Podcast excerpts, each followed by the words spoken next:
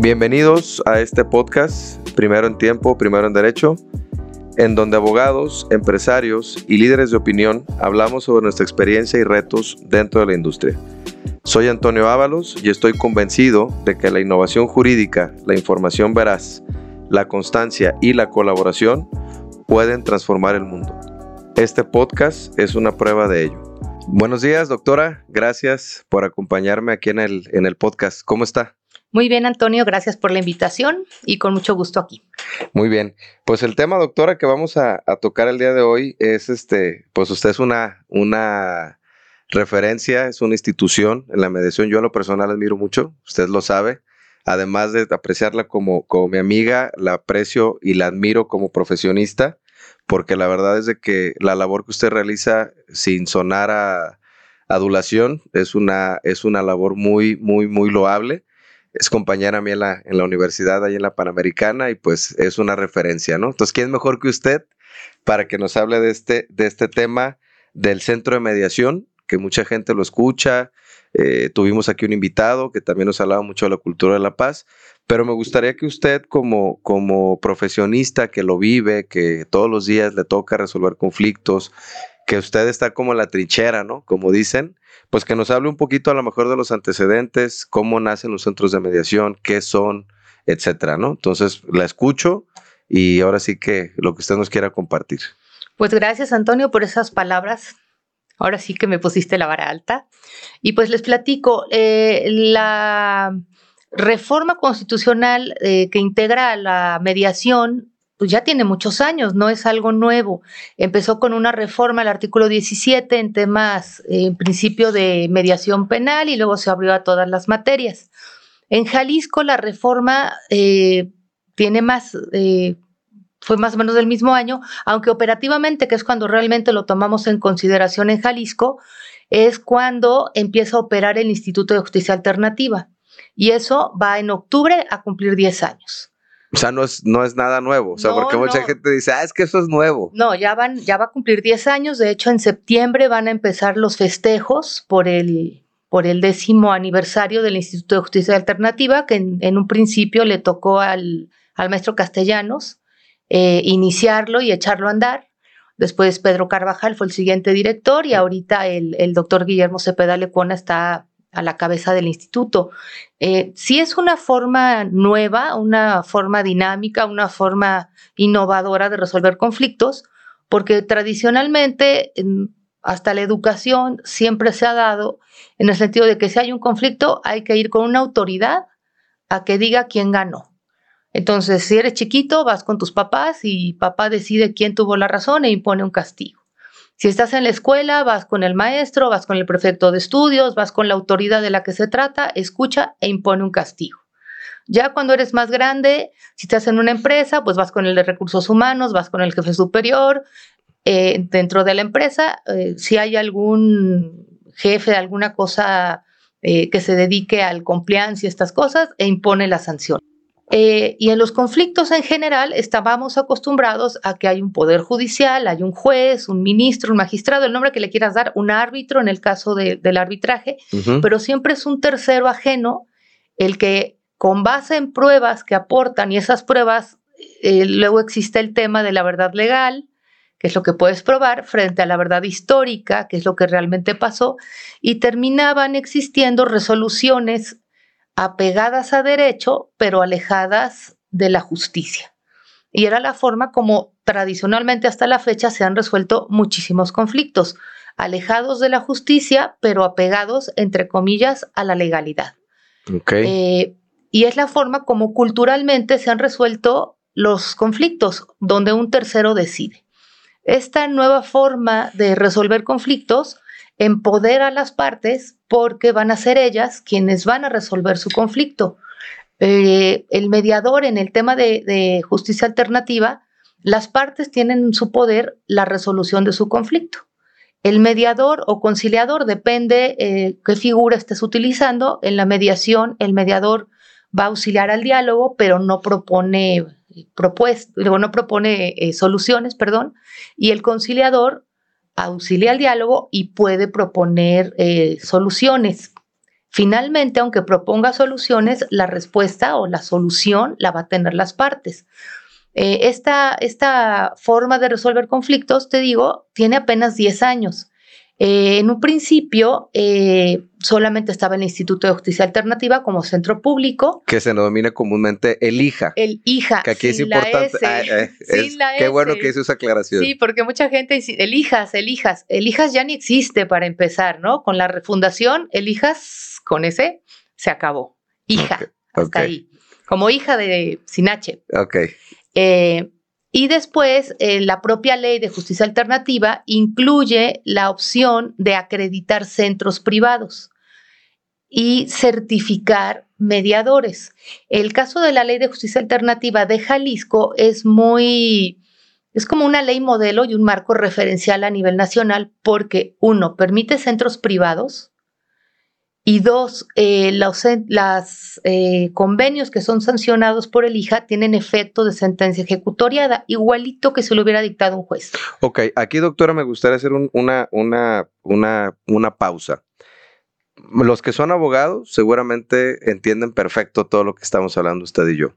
Los que no son abogados eh, sería de la siguiente manera. Hay una reforma que hace 10 años promueve esta parte de la, de la cultura de la paz o de la mediación, la conciliación, como ahorita nos lo acaba usted de decir, y derivado de esa reforma, elija o la autoridad permite que un particular pueda tener un centro de mediación. Digo, usted es titular de un centro de mediación y me lleva a la pregunta obligada, ¿no?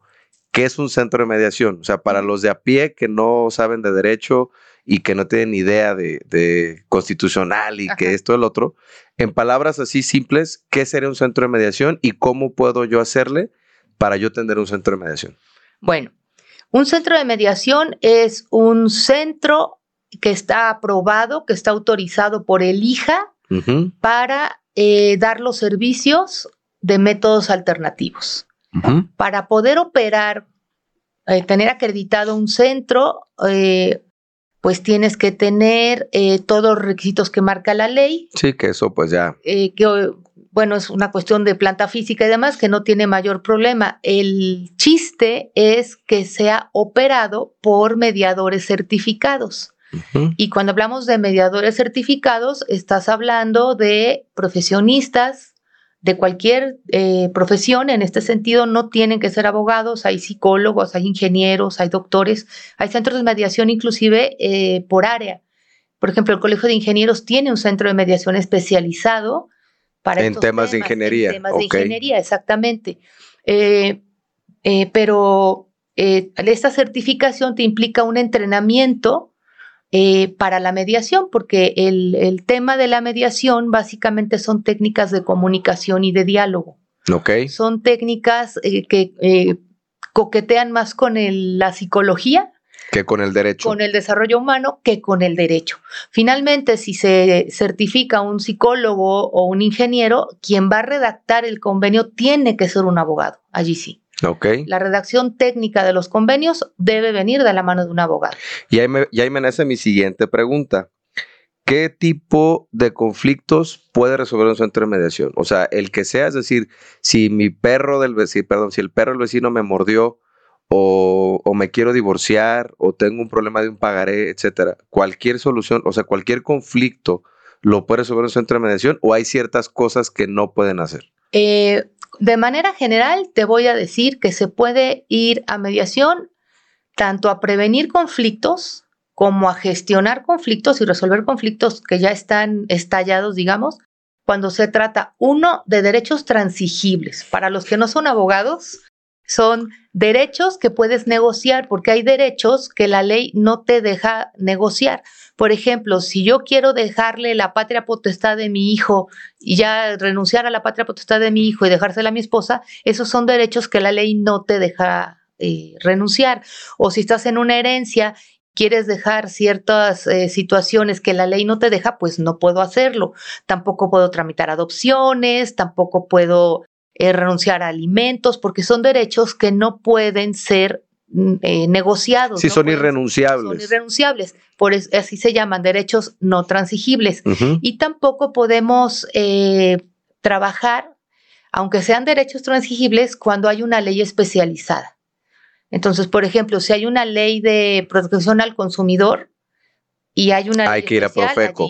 Si es ley de telecomunicaciones y hay una cuestión especial o de bancos, tienen una ley especial, eh, marcas, todo esto, que tienen una ley especializada con un, un, rubro, un capítulo sobre resolución de conflictos a través de un procedimiento similar a la mediación o que se llame de la misma manera, hay que ir a, la ley de la materia. Pero eso nos deja muchísimo, muchísimos eh, conflictos en los que podemos participar. ¿Cuáles son estos? Civiles. Y en materia civil hablas de prevención de conflictos, de arrendamiento, de contratos de mutuo, que es cuando prestas dinero. Estoy prestando dinero, ¿qué garantías me estás dejando? ¿Cuándo me vas a pagar? Y en esto lo que te estás poniendo de acuerdo es qué pasa si no me cumples en los de prevención. En materia escolar, eh, esos niños que hacen bullying, de nada sirve que los estén castigue y castigue y castigue. Es un niño que trae un problema a lo mejor de casa y no puedes eh, lograr la empatía, a lo mejor ese niño que es así como complicadito con el niño que es más tranquilito y es al que está molestando. Si lo sientas a mediar, vas a lograr una cierta empatía del que molesta con el otro. Ahí no vas a encontrar unas cláusulas de carácter legal como para ir al juzgado en caso de incumplimiento, pero sí cláusulas morales se llaman. Ahora, cláusulas morales como salen del convencimiento de las partes, que es de lo que se trata. El éxito de la mediación va en eso, en que las partes se pongan de acuerdo. Y ellas son las que proponen, ¿no? Ellos proponen la solución, el mediador no propone. Ellos crean la solución de su conflicto y por la propia naturaleza de la resolución se da el cumplimiento. Por eso la incidencia en el incumplimiento mm. de los acuerdos de mediación es tan bajita, es muy bajita. Ahora también hay mediación vecinal, esto que decías del perrito, eh, de hecho, hay centros de mediación que atienden a cotos porque allí es, se estacionó, peleó el perro, el árbol, eh, la banqueta. Puede haber eh, personas que son problemáticas per se, de que el niño juegue en el pedazo de mi jardín o que si el balón, por un millón de cosas. Hay mediaciones que ya se, se están especializando en condominios, en cotos para mediaciones vecinales. Unas podrán ser jurídicas, pero otras van a ser absolutamente morales. Hay mediaciones comunitarias Aquí en, Guadalajara, pues es difícil encontrarla, salvo en algunas comunidades en donde haya, por ejemplo, indígenas y cosas de estas, en las que tienes que entender su idiosincrasia para integrar ciertos acuerdos. Hay mediación penal, esa no la hacemos en los centros de mediación, esa es exclusiva para los facilitadores, así se llaman ellos, y solamente lo hacen en fiscalía o en el IJA. Y es un funcionario público siempre que tiene una capacitación específica en la materia. Eh, funciona en materia mercantil, eh, funciona en materia civil, te digo, en, en familiar, en el tema familiar hacemos acuerdos de custodia, convivencia y alimentos. Eso es una riqueza enorme, porque en lugar de que el juez que ni te conoce a ti, ni a tu hijo, ni les importas, es la realidad, no conoce tus necesidades, es muy diferente que sientes papá y mamá y pónganse de acuerdo, ayudarlos a ponerse de acuerdo en cómo quieren vivir con su hijo. No es, y de nada sirve que diga fin de semana para ti, fin de semana para el otro, vacaciones terciadas, cuando a lo mejor el papá es piloto aviador o viaja meses enteros en trabajo y solo está 15 días aquí. De nada sirve una frialdad judicial si no conoces el caso. Claro. Eh, en el tema de divorcio, el divorcio administrativo lo veníamos haciendo desde hace mucho, cuando no hay hijos o son mayores de edad y no hay pendiente ni pensiones ni el tema de bienes, porque ya está liquidada o están casados con separación de bienes. El 6 de mayo hubo una reforma al Código Civil y ya podemos también intervenir en, en divorcios por mutuo consentimiento pueden todavía si quieren echarse sus nueve meses e ir al juzgado o eh, y gastárselo doble. sí, ese es otro tema, ¿no? Ahorita lo, tocamos. Pero cada quien decide. Pero cada quien decide. Eh, o irse a un centro de mediación, eh, mediar, que es muy diferente a las negociaciones que tradicionalmente hacen los abogados en un divorcio por mutuo, a sentarse los dos con el mediador a decidir cómo quieren vivir después del divorcio. Oiga, ¿y no le ha tocado abogados que le digan, eso no sirve de nada. Es pura basura. Los, los citatorios de los centros de mediación ni son obligatorios de ir, no sirve. ¿No, no has sentido ese rechazo? Sí, claro. Eh, cuando mandamos una invitación, eh, y así se llaman, invitaciones, aunque quien lo recibe lo siente como que es ya una orden de aprehensión casi. Eh, es una limitante que tienen los, los métodos alternos que es la voluntariedad. Yo te invito a mediar y si no quieres ir, pues ahí se acabó, porque no, no es forzoso en este sentido. Eh, y si hay abogados que nos boicotean, esa es la realidad, cuando deberían verlo como una oportunidad de resolver los asuntos en un mes. No, y además usted es abogada, digo, eso también hay que decirlo, ¿no? Que el mismo gremio, y que también yo comentaba con Emiliano, que yo veo que de pronto el mismo gremio somos los que nos golpeamos y somos los lo que nos boicoteamos por, esa, por ese sentimiento, desde mi punto de vista infundado, que me van a quitar al cliente, ¿no? O, o, ay, el centro de mediación no me va a dejar cobrar honorario y se va a llevar el honorario él. Entonces mejor me lo llevo yo. Sí, hay mucho, mucho ese tema. Eh, cuando empezó lo del divorcio por mutuo, me preguntaban abogados, oye, ¿y cuánto vas a cobrar? Y decía, y demás. Uy, pero ¿a cuánto me voy a llevar yo? Dije, bueno, es que yo voy a hacer todo tu trabajo. O sea, tú lo que va, tú cobra lo que quieras. Por la asesoría. Y, No, no, y ni asesoría, porque créeme que es muy diferente. Eh, cuando pues yo litigué 25 años antes de, entrar al, tema de la mediación. Eh, y la manera en la que se negociaban los, los mutuos consentimientos cuando había dos abogados, pues era una negociación vertical aquí entre abogados, no era horizontal entre cónyuges. Ellos ya no se volvían a hablar, es más, era muy común que el abogado le dijera, no hables del tema con tu esposo o con tu esposa. No, que te le hablabas a la cónyuge o al cónyuge para tratar de te decían, véalo todo con mi abogado, a mí ya no me hable. Y por Diosísimo Santo, estás hablando de tu familia, ¿cómo de tus hijos, de claro. tus hijos. Y era el peor error, o el clásico, no le preste a los niños, y empezaban a hacer unas cosas que destruían a la familia. En mediación lo que hacemos es una palabra a lo mejor medio cursi, pero digo que ayudamos a transformar una familia en la época más crítica de su vida. O sea, no es lo mismo un rompimiento de pareja solo, sin un rompimiento de familia. Estás rompiendo una familia nuclear y las familias de origen, porque se pierden primos, se pierden abuelitos, se pierden muchas relaciones familiares laterales, además de la familia nuclear. Se pierde mucho. Y a los niños en los divorcios ante el juez, nadie los escucha. En justicia alternativa tenemos un principio que es la protección a los más desprotegidos y siempre vamos a tener escucha de menores. Eso ha sido algo que a los litigantes les ha molestado mucho en el trámite del divorcio por mutuo en métodos alternativos. No se llama escucha de menores, se va a llamar constancia de participación. Pero finalmente los niños... Es una escucha de menores. Tal cual. A partir de los tres años van a tener una escucha de menores con un psicólogo certificado de hija.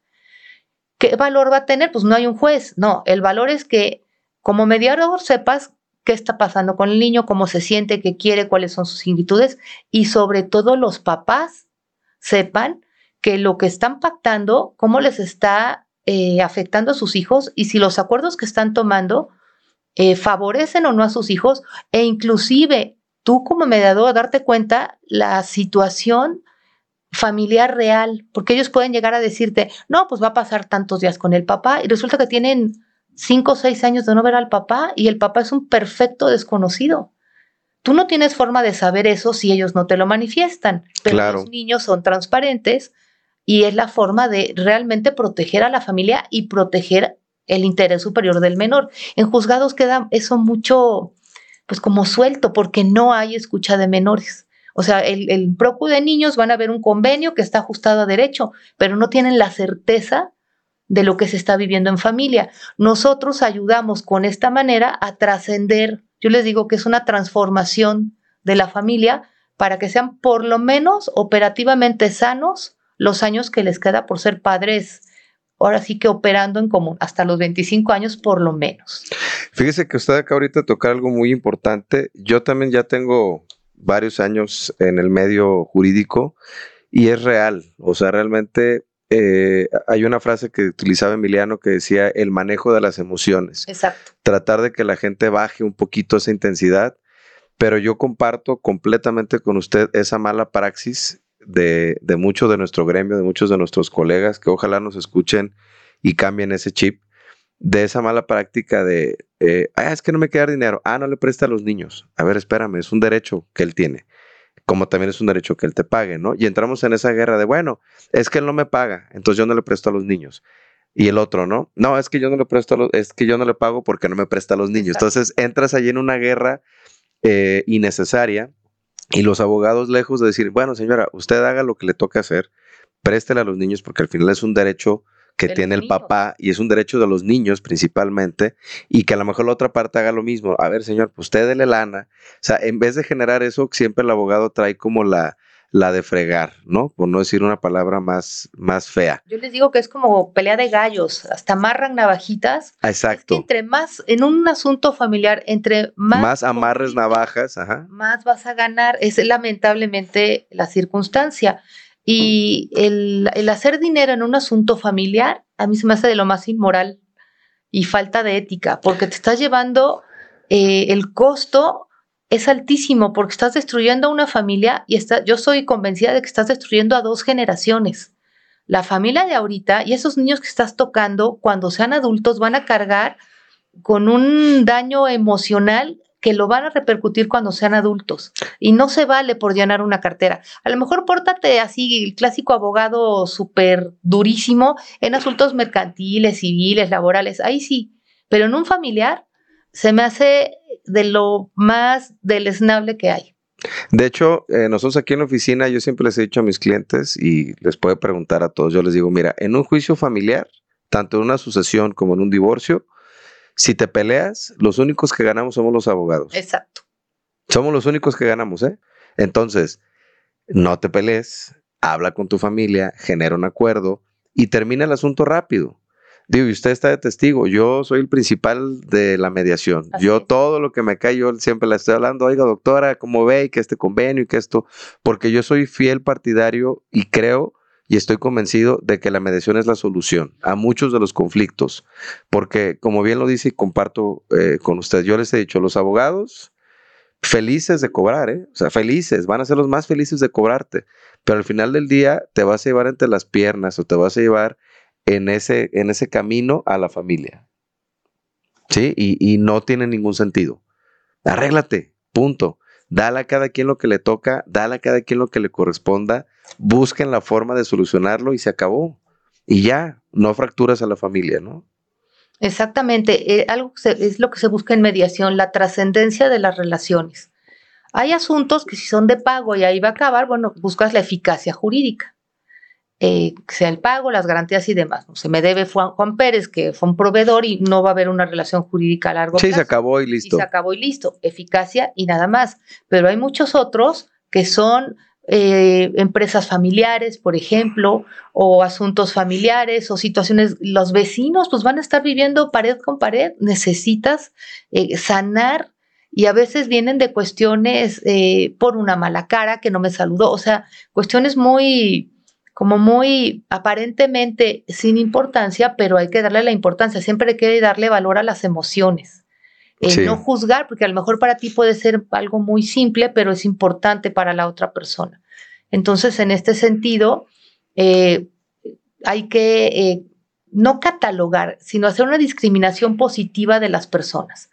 Si llegan empoderadas, si llegan deprimidas, hay personas que te llegan muy, muy deprimidas y pues no puedes hacer. Sí, no hay forma. O sea, yo primero las mando a atiéndase, el otro, la otra persona, sobre todo en asuntos familiares, ya quieren mediar, le digo, no, no se puede mediar con una persona así, hay que buscar un equilibrio de poderes en ese sentido y hay que ser muy justo y, poner, a lo mejor se oye muy feo, en su lugar a la persona que tiene cierta prisa, que tiene cierta ventaja por esas condiciones y, y poner un alto. Y en la mediación hay que decir no muchas veces cuando están eh, proponiendo situaciones o circunstancias eh, y va la parte del convenio y dices, no, es que esto no va por ley y a veces la gente se molesta porque quiere hacer ciertas cosas o pactar ciertas condiciones que no son que no son eh, y además el, propio hija, Procuraduría Social, Procuraduría de Protección de Niños, Niñas y Adolescentes y la Asociación de Jueces, o sea, tenemos cuatro rubros que nos dan directrices o criterios de lo que deben eh, redactarse o limitantes en un, en un convenio. Entonces luego pasa que, no sé, inmobiliarias u otros abogados te mandan algunas pretensiones jurídicas y tú empiezas a poner esto no, esto no, esto tiene que ser más bajo, esto no va, y puede causar cierta molestia, y sin embargo, digo, es que el papel fuera del hija, fuera de justicia alternativa, te aguanta lo que quieras. Si lo quieres ejecutar en juzgados, no te va a funcionar. Con nosotros ya vamos eh, previamente, digamos, eh, limitados respecto a la eficacia del cumplimiento en caso de ejecución, en caso de que llegues a tribunales a ejecutar ese convenio, que es igual a una sentencia, de que están bien hechos. O sea, un convenio sancionado se debe ejecutar, porque tienes esas eh, como criterios ya incluidos en los, en los convenios. Entonces, vamos siempre, si participa un adulto mayor, vista a Procuraduría Social, si participa un niño, vista a Procu de Niños. Entonces, eh, tomamos en consideración a todas las eh, posibilidades, eh, participa, perdón, un ausente o un incapaz, vista Procuraduría Social. Entonces, como te digo, se le cubre a todas las necesidades de las personas. Ok, entonces, doctora, como cierre del presente de los centros de mediación, puede resolver prácticamente cualquier conflicto que tenga un derecho transigible, excepto que la propia legislación tenga algún método alterno, ¿no? Digo, como cierre de, de, lo que usted puede hacer. Así es. En costo, evidentemente, es mucho más barato con usted y mucho más rápido. Digo, eso yo se lo digo por experiencia. Dos meses, máximo tres meses para resolver. Así que hay calcula lo que te dura un juicio. Un juicio no, no, no. bajita la mano ahorita te está durando, ¿qué? ¿Dos años? Bajita la mano, sí. Agotando, agotado toda la estancia, sí. Bajita la mano dos años contra dos meses. Es pues infinitamente más rápido. El hija está tardando más o menos dos meses en sancionar. Seis meses por todo, entre ya la sanción y todo, tener tu documento. Yo creo que menos. Perfecto. Pero sí es, es mucho más rápido. El, si los litigantes se quitaran el chip de de hacer juicios largos y cobrar por igualas y estas cosas, y cobraran por eficacia de... Sí, por resultado. Por resultado, irían primero a mediación porque incluirían en, su, en sus cálculos de honorarios lo que cuesta, el, es más, ya tener un mediador de, como de base, llevar sus asuntos y si se los arreglan, pues ellos, ellos que cobren la cantidad que sea, ya le pagarán al mediador y si lo resuelven, pues cobraste en un mes. Esa es la enorme diferencia. Sí, no, buenísimo. Ahora, doctora, en el futuro, ¿cómo ve el futuro de los centros de mediación? O sea, ¿lo ve como que va mejorando, va empeorando? ¿Cada vez hay más cultura de paz? ¿Hay menos cultura de paz? ¿O eh, cómo lo percibe? Se está dando mayor difusión. Eh, ya en las, en las facultades de derecho ya entra como una materia. Obviamente cuando yo estudié en los ochentas esto no existía. Eh, quien pregonaba los, los, eh, la cultura de paz, por decirlo así, era quien tenía el convencimiento de buscar otros medios de solución, pero no estaba estructurado ni nada por el estilo. Eh, es que históricamente, perdón que le interrumpa, como que en el derecho creen, y eso es algo que yo también he peleado mucho con mis colegas, creen que un abogado es un perro bravo, ¿no? O sí, sea, te voy a echar al abogado. Ajá, o sea, exacto, o sea, el, el, sí, o sea, el, el, abogado es, déjate ver el Rottweiler con, que va a perseguir el bistec, ¿no? Y creo yo que, que los, digo, los abogados, al menos yo en lo personal, no me considero un, un Rottweiler, ni me considero un perro bravo. Sí, obviamente defiendo los, los intereses de mi cliente, sí, por supuesto, hago todo lo, necesario para obtener eh, lo que considero que es justo o es eh, legal para mi cliente, los defiendo ante un abuso, pero sí coincido con usted que, que la gente es como del abogado igual a perro bravo, ¿no? Y creo que eso también les pone el pie un poquito a ustedes. Entonces, retomando la pregunta, doctora, ¿el futuro cómo lo ve usted? O sea, ¿cómo, cómo percibe esta parte? Bueno, por un lado, te insisto, el, el hecho de que ya en las facultades de derecho se dé esta materia provoca que las nuevas generaciones ya salgan con otra formación, Con otro chip. Con otro chip. Ahora, el hija está haciendo todos, bueno, desde hace 10 años, yo realmente tengo contacto con el hija desde hace 6. Eh, han estado haciendo una materia de difusión y trabajo en difusión y demás enorme. Falta mucho, muchísimo. Falta muchísimo. La gente de a pie eh, todavía dice hijas y no sabe de qué se trata. Y luego cuando lo mandas, llega un abogado a, meterte el pie, lamentablemente. Eh, o se presentan a las sesiones de conocimiento de conflicto, que es la primera sesión, y quieren intervenir cuando decirle, pues si llegas con un abogado, bienvenido abogado, se sienta ahí atrás y está calladito, no puede intervenir. Además de que va a firmar un, pacto de confidencialidad en el cual lo que escuche no puede ser usado como prueba en juicio, ni puedo ser testigo, ni él lo que escucha en esa sesión lo va a poder utilizar en el juicio. Entonces le resulta contraproducente estar presente en las sesiones de mediación. Y sin embargo van y están moviéndole la cabeza, moviendo la boca, haciendo guiños. Por Dios, no es una confesional ni es una testimonial, están platicando nada más. Pero ahí van, o sea, la ley les admite su presencia, pero es complicado. Eh, por otro lado. Ahora, esa presencia y, ay, me duele decírselo, doctora, me duele decírselo, pero ¿esa presencia no será como la famosa frase de para justificar el honorario? Puede ser, puede ser. O sea, porque yo que estoy de este lado, sí he escuchado a muchos de mis colegas y se me hace tristísimo que dicen, no, es que lo tengo que acompañar. Y yo, oye, pero no puedes intervenir. Esa es una. Y dos, lo que escuches no lo puedes utilizar más adelante. Y tres, o sea, como para qué vas a ir. No, Lick, bueno, desde entrada, cuando te dicen leak, desde ahí ya, ya, ya, ya, valió. No, leak, este, es que tengo que justificar el honorario.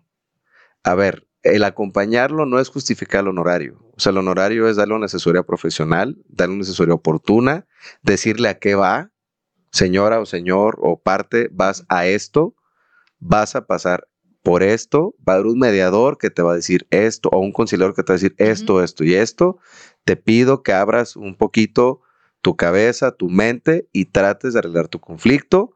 La sesión se va a tratar de esto, de esto, de esto y de esto y tan tan. Para mí esa sería la asesoría. No el que vayas y le hagas el guiño y le muevas la cabeza y, le hagas una seña de que mejor ya se calle. Sí, sí, es complicado. Es complicado cuando van y pues no los puedes sacar porque finalmente es su derecho. Les, les sugiere ciertas cosas, pero, no los puedes sacar. No los puedes sacar. Entonces, sí hay esa complicación. Ahora, otro beneficio. Eh, la reforma educativa, eh, los cuatro pilares de la educación ahora incluyen... Eh, justicia de la paz. Y de hecho, eh, debe haber centros de mediación escolar, aunque seguramente estarán en la jurisdicción de la SEP, pero ya van con otra mentalidad en el caso de la resolución de conflictos con los niños. Ok. Espero que se estén eh, ahora sí fraguando y se y que sí lo estén haciendo bien. Lo estén haciendo. Por lo menos en, en la reforma está incluido como uno de los cuatro pilares de la educación. Entonces, si cambias de paradigma eh, generacionalmente, pues a lo mejor en la próxima generación eh, podemos hacer algo. Eh, luego pasa, ¿no? Que hay una generación que ya no va a cambiar, que pues ya es como perdida en ese sentido, ¿no? Chango viejo no aprende maroma, nueva. nueva, sí. Es, más difícil, ¿no? y aún así te lleva sorpresas, ¿eh? Con la gente que llega y, y logras hacer cambios y, logras eh, llegar a acuerdos con personas que dices, a veces esto está muy complicado por el perfil con, que, con quien estás eh, haciendo la mediación. Pero sí, yo creo que esos dos puntos, pero obviamente estamos hablando de futuro. Ahora, eh, ¿dónde los podemos encontrar? ¿Dónde puede la persona de a pie, como usted dice, encontrar un centro de mediación en Google, ¿no? O sea, tan fácil como centro de mediación, enter y ahí sale todo. Lo más fácil. ¿O qué recomendaría usted como a los que no están metidos en este medio? Si se meten a Lija, así a la página de Lija o Instituto, vuelvo a repetir el nombre, por favor. Instituto de Justicia Alternativa. O si le ponen hija tal cual, Sin S y sin H. Sin IJA. Este, le va a salir la página de Lija y ahí vienen los centros que están acreditados y vigentes, porque ese es otro tema. Nosotros tenemos que, como prestadores del servicio y como centros, Estar... reacreditarnos y recertificarnos cada dos años. Ok. Entonces, eh, a lo mejor te sale que hay, por decir un número, mil certificados, mil prestadores certificados, pero solo están vigentes 600, por ejemplo. O igual hay tantos centros, no sé cuántos ha de haber ahorita, unos, ¿qué habremos ahorita? Unos 300 centros, eh, pero solo están operando tal número. Ok, y es tan fácil como ver el teléfono, el domicilio que a lo mejor te quede mejor de tu casa, hablar al centro, hacer una cita y plantear tu, tu problema. Exactamente. Ahora. No necesitas ir con abogado, puedes hacerlo tú como persona ciudadana normal, ¿no? Para nada. Ahora, hay que tener en consideración que hay personas que no tienen recursos económicos y para eso hay centros públicos. Ok, como el Instituto de Justicia Alternativa, que está en Enrique Das de León y Garibaldi. ok, Ese es totalmente gratuito. En los DIF también hay centros de mediación gratuitos y en cabeceras municipales hay También en centros de hay en Chapala, normalmente hay centros, delegaciones de Lija y son Gratuitas. gratuitos. Y obviamente estamos los centros privados, que como les digo, yo creo que ya andamos en unos 300 centros. que no es tan oneroso, ¿eh? Digo, No, yo, no, yo también que estoy metido en este medio, no es tan oneroso. La verdad es que no es tan oneroso. Obviamente no es gratis, pero no es tan oneroso. Que, que no te los va a dar el hija, así de simple. Ok, O sea, si tú quieres hacer, eh, no sé, eres una inmobiliaria, vas a estar llevando contratos de prevención de conflicto en arrendamientos, pues el hija no te va a dar ese servicio. No, pues Eso no. se lo van a dar a las personas que, que lo necesitan, que no tienen recursos, que están en otro tema. Y no esas inmobiliarias que te llegan con N número de, de contratos, o eres una arrendadora, o eres el Infonavit. Obviamente a ellos no les van a dar ese servicio gratuito No. tienen que ir a un centro privado. Y ahí sí, pues es ver cuál te queda más cerca. Y ahí en todo el estado. Perfecto. ¿Alguna otra recomendación, doctora? ¿Algo extra que nos quiera comentar? Pues darse la oportunidad, si tienen un convenio, de probar estos, estos métodos. Eh, la verdad es que van a quedar sorprendidos de la plasticidad y de las facultades que tienen las partes de poder resolver sus conflictos. A veces los más complicados, eh, yo les digo que termina como una plastilina. Uno propone una cosa, es una plastilina de un color, otro propone otra, y entre los dos crean unas eh, soluciones que queda como una plastilina así mezcladita de los dos colores, y son soluciones viables, que funcionan y que como salen de las partes, Se sienten cómodas, se ¿no? sienten cómodos y además eh, vas a arreglar las relaciones a futuro. Es decir, no vas a acabar odiando a tu inquilino, ni vas a acabar odiando A tu socio. o a tu socio, sino que en gran medida se pueden arreglar esas relaciones. Además de la eficacia en la, resolución del conflicto, es darse la oportunidad. La verdad es que es eh, la satisfacción de saber que tú tienes el poder. Muy interesante este tema, doctora. La verdad es que podríamos durar aquí, eh, yo creo que mucho tiempo hablando. Seguramente haremos una parte 2, estoy seguro que habrá una parte 2. Si ya no tiene algo más que nos quiera compartir, que nos quiera decir, pues agradecerle el espacio, agradecerle el tiempo. Ya sabe, se lo dije al principio, este, la admiración que le tengo.